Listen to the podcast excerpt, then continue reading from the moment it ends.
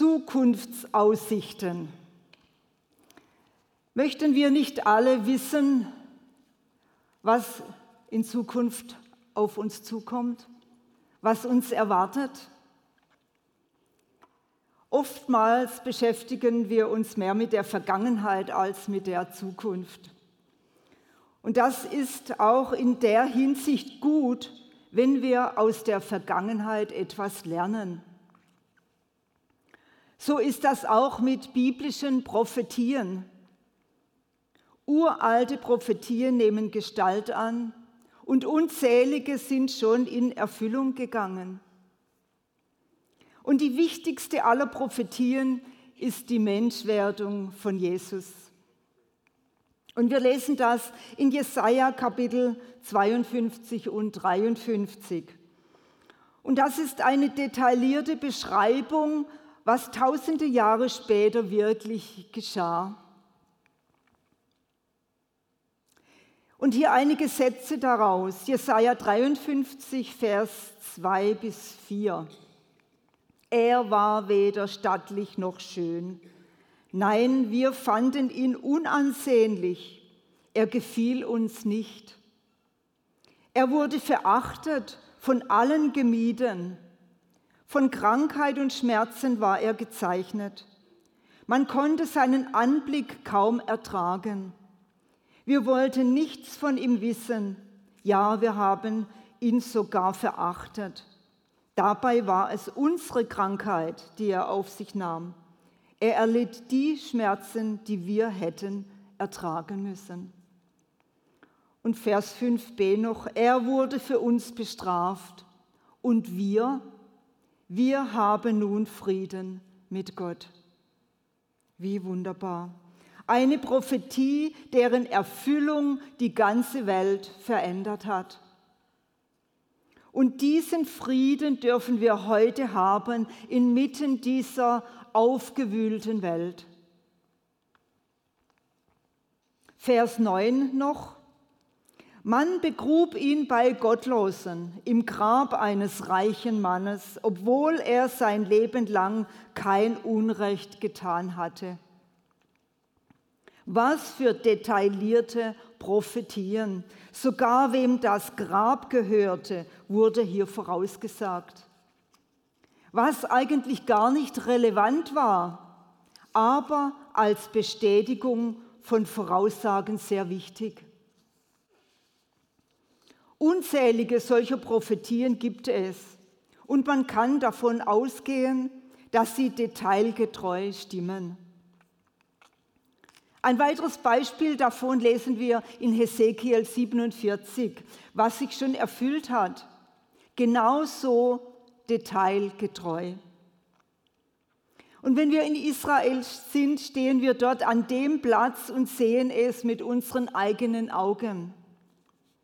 Hesekiel 47, da beschreibt Hesekiel, was er sieht in Begleitung eines Mannes.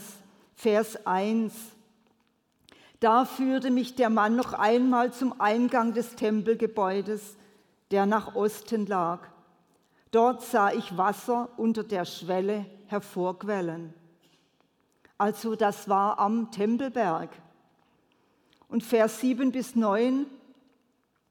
Ich sah, dass auf beiden Seiten des Flusses sehr viele Bäume standen und der Mann sagte zu mir, dieser Fluss fließt weiter nach Osten in das Gebiet oberhalb der Jordanebene.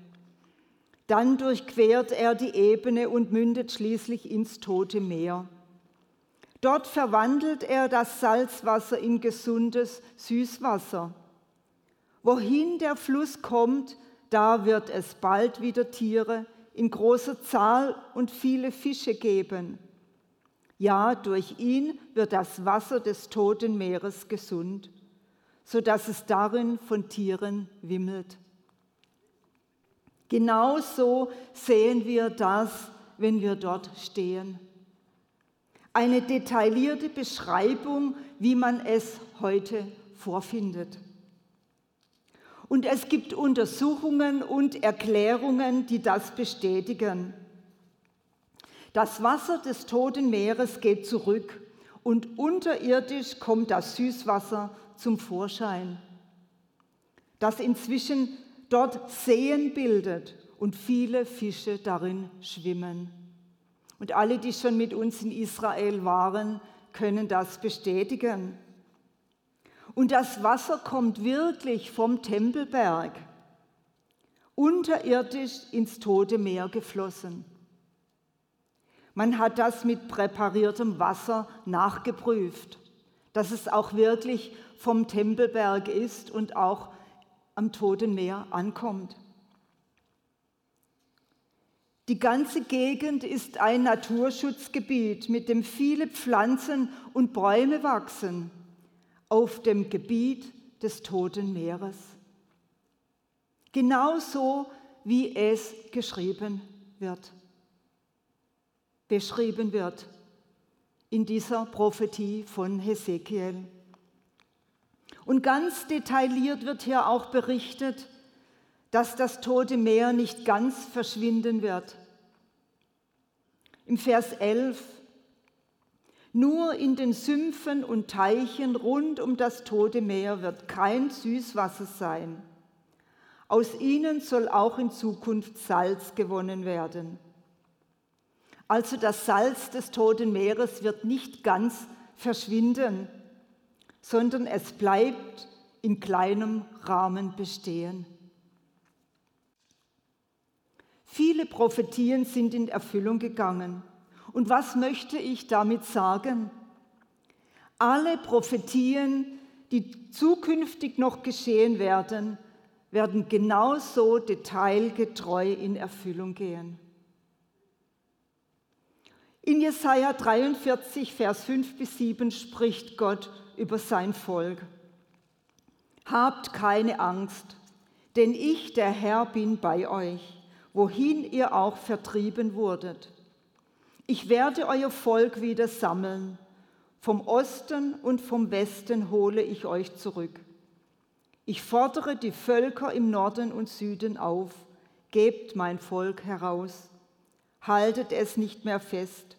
Bringt meine Söhne und Töchter auch aus den fernsten Winkeln der Erde zurück. Denn sie alle gehören zu dem Volk, das meinen Namen trägt. Ich habe sie zu meiner Ehre geschaffen. Ja, ich habe sie gemacht.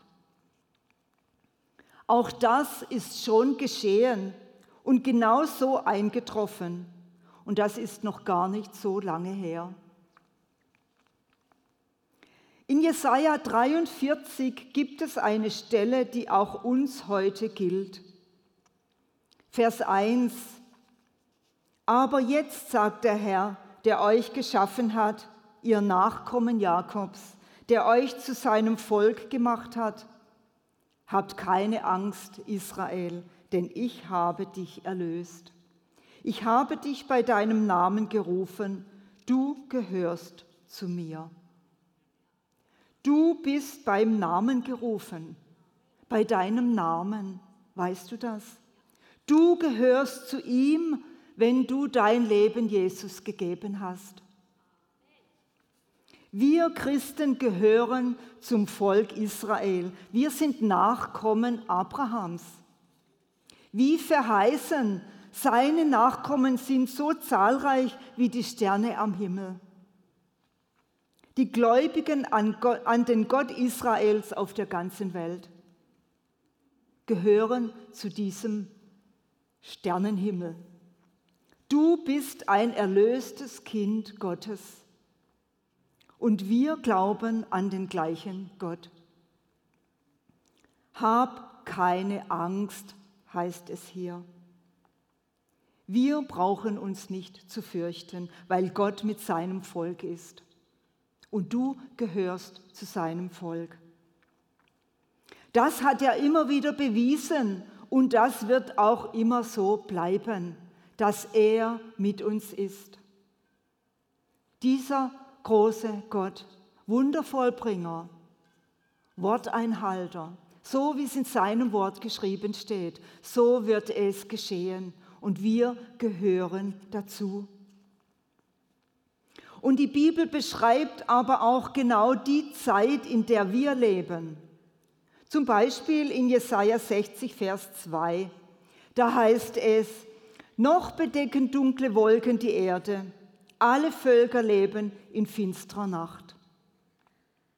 Und das sehen wir doch gerade auch, wie Finsternis diese Welt bedeckt.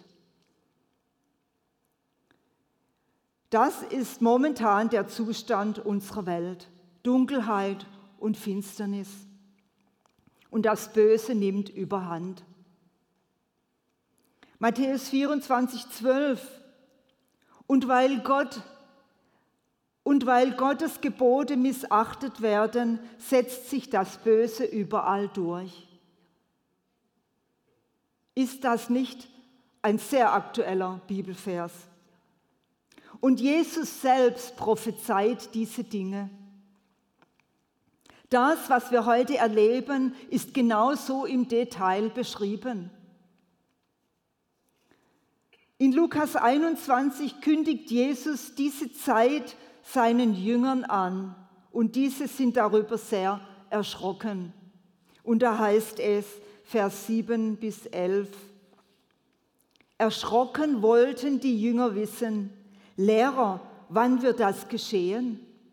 Woran erkennen wir, dass diese Dinge stattfinden werden? Jesus antwortete, lasst euch von keinem Menschen täuschen und verführen denn viele werden auftreten und von sich behaupten, ich bin Christus. Und sie werden verkünden, jetzt ist die Zeit gekommen. Glaubt ihnen nicht. Wenn ihr von Kriegen und Unruhen hört, erschreckt nicht. Das muss geschehen. Doch es bedeutet noch nicht das Ende. Dann sagte er zu ihnen, die Völker und Königreiche der Erde werden Kriege gegeneinander führen. In vielen Teilen der Welt wird es Erdbeben, Hungersnöte und Seuchen geben. Unerklärliche Erscheinungen am Himmel werden alle Menschen in Angst und Schrecken versetzen. Und diese Prophetie, die Jesus seinen Jüngern erzählt, passt in unsere heutige Zeit. Jeder kann sich selbst ein Urteil bilden. Es werden noch andere Dinge geschehen, die auch hier beschrieben sind. Doch es ist eine Vorbereitung auf den Tag, an dem Jesus wiederkommt. Dieser Tag wird kommen und keiner weiß, wann das sein wird. Wir können das, wir können nur aus dem lernen, was geschrieben steht. Gottes Wort in Klarheit und Wahrheit. Und Jesus spricht hier weiter in die Zukunft, was für uns heute von Bedeutung ist. Lukas 21, 34 bis 36. Passt auf, dass ihr euch nicht durch ein ausschweifendes Leben und Trunkenheit und auch nicht durch die Sorgen des Alltags vom Ziel ablenken lasst Sonst wird dieser Tag euch überraschen, so wie eine Falle, die plötzlich zuschnappt. Denn er wird für alle Menschen auf dieser Welt völlig unerwartet kommen. Bleibt wachsam und betet zu jeder Zeit, damit ihr dem entfliehen könnt, was auf euch zukommt. Dann könnt ihr ohne Furcht vor den Menschensohn treten. Ein interessanter Vers. Sorgen des Alltags, davon haben wir wirklich genug. Und Menschen, die ausschweifend leben, gibt es auch genug. Und der Vergleich mit der Falle, die zuschnappt, zeigt uns, dass es nicht voraussehbar ist. Doch es soll für uns nicht überraschend sein, weil wir wissen, dass Jesus wiederkommt. Und wir wollen uns nicht vom Ziel ablenken lassen. Das Einzige, was wir tun können, wachsam sein, Gebet und nicht ignorieren die Zeichen der Zeit. Das ist in die Zukunft gerichtet und eine Warnung an uns. Und niemand weiß, wann Jesus wiederkommt. Aber was wir sicher wissen, was kommen wird früher oder später. Matthäus 24, 30 bis 31. Dann wird das Zeichen des Menschensohnes am Himmel erscheinen. Die Menschen auf der ganzen Erde werden vor Entsetzen jammern und heulen. Alle sehen dann, wie der Menschensohn in großer Macht und Herrlichkeit in den Wolken des Himmels kommt. Mit gewaltigem Posaunenschall wird er seine Engel aussenden und sie werden seine Auserwählten aus allen Teilen der Welt zu ihm bringen. Das sagt Jesus selber und ist deshalb ohne Zweifel wahr. Man kann sich gut vorstellen, dass Menschen, die Jesus nicht kennen und nichts davon wissen, vor Entsetzen jammern und heulen. Doch wir wissen, was kommt. Jeder wird sehen, wenn Jesus wiederkommt. Posaunenschall wird es ankündigen und jeder wird es hören.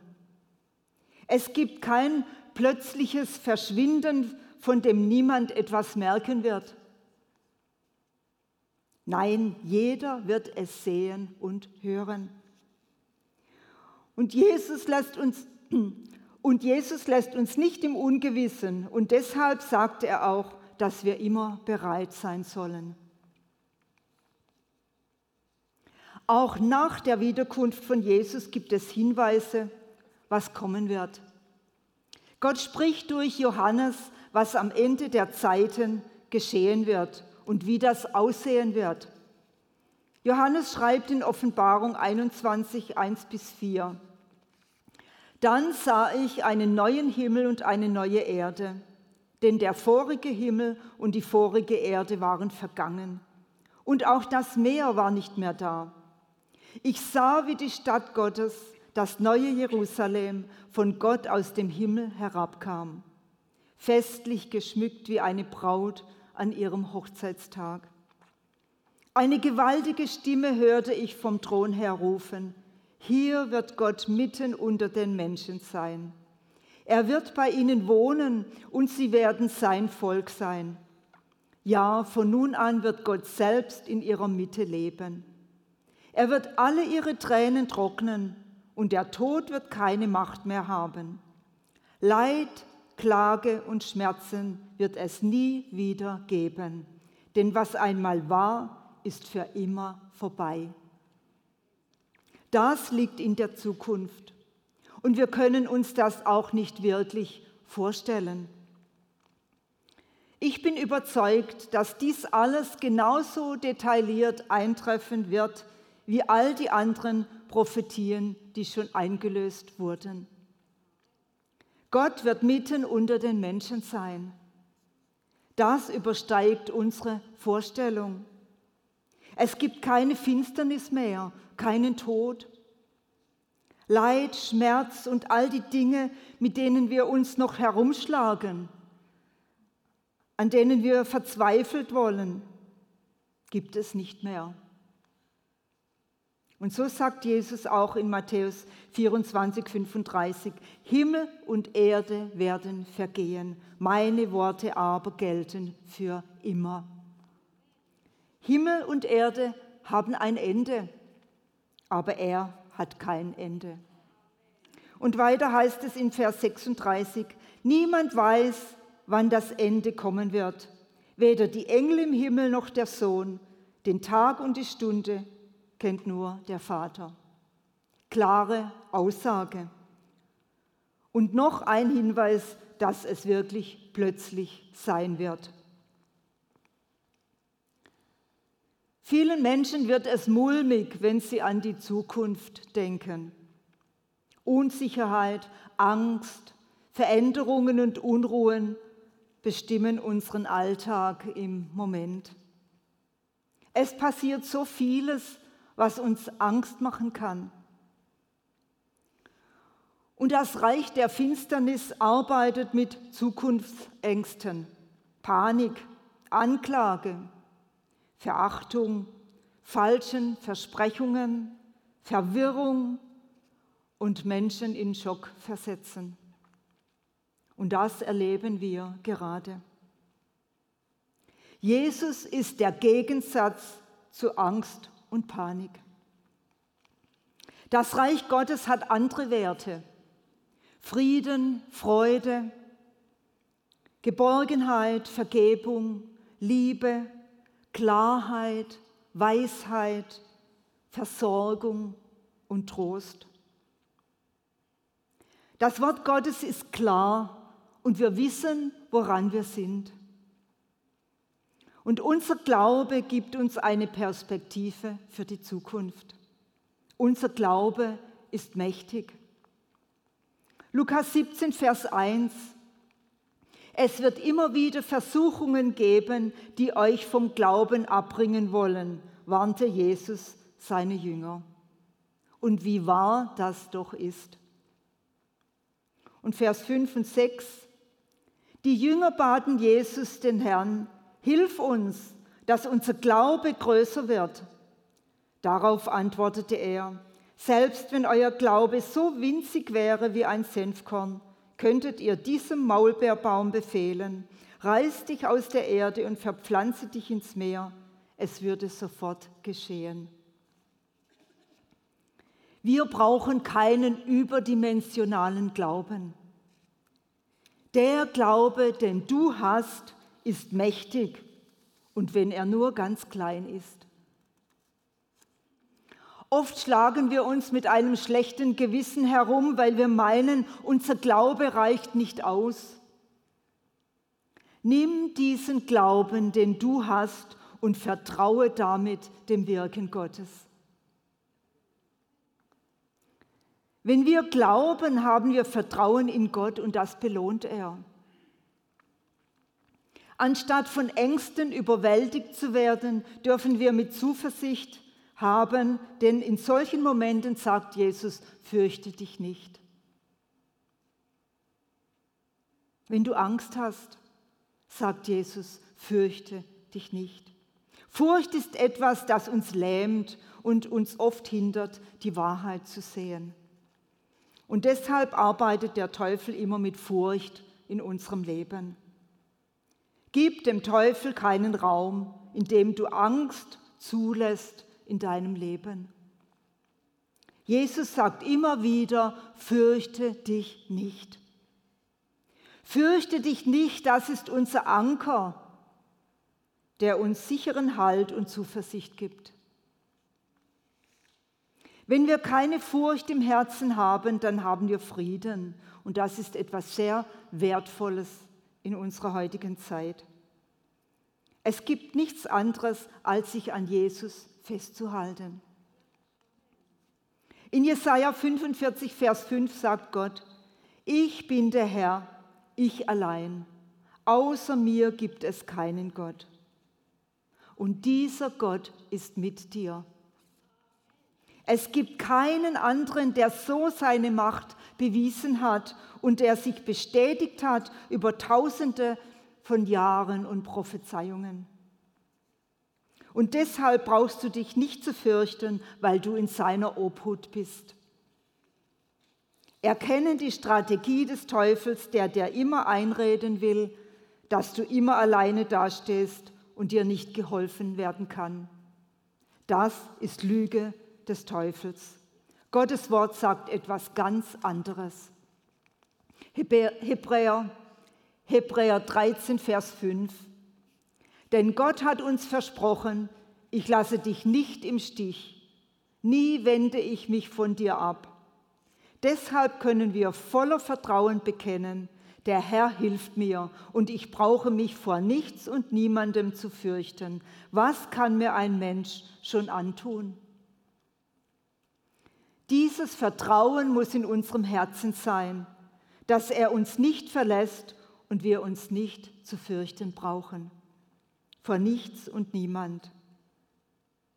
Lass dich nicht entmutigen, auch nicht von negativen Einflüssen, die auf dich einstürmen. Gott ist größer als deine Widrigkeiten. Manchmal verstehen wir nicht, was uns widerfährt und es macht uns Mühe, Gott zu vertrauen. Und in Römer 8, Vers 28 steht, Das eine aber wissen wir, wer Gott liebt, dem dient alles, was geschieht, zum Guten. Wir können uns darauf verlassen, dass Gott alles in unserem Leben für uns zum Besten wendet. In allen Herausforderungen und Veränderungen hat er unsere Zukunft in seiner Hand. Deine Zukunft ist sicher bei Jesus. Richte dein Herz und deinen Verstand auf die Verheißungen Gottes und lass dich nicht von den Ängsten dieser Welt beherrschen. Gehe voran in dem Wissen, dass Gott mit dir ist. Schau nicht auf eine Welt, die voll ist von Unsicherheit, von Unruhen und von Angst. Du hast einen Platz der Ruhe und der Hoffnung bei Jesus. Ist das nicht wunderbar, dass wir das wissen dürfen, dass er mit uns ist, dass wir bei ihm einen Platz haben der Ruhe und des Friedens, egal wie es in unserer Welt aussieht. Und das möchte ich dir zurufen. Diesen Frieden Gottes in deinem, für dein Herz, diesen Frieden Gottes für dein Herz. Amen.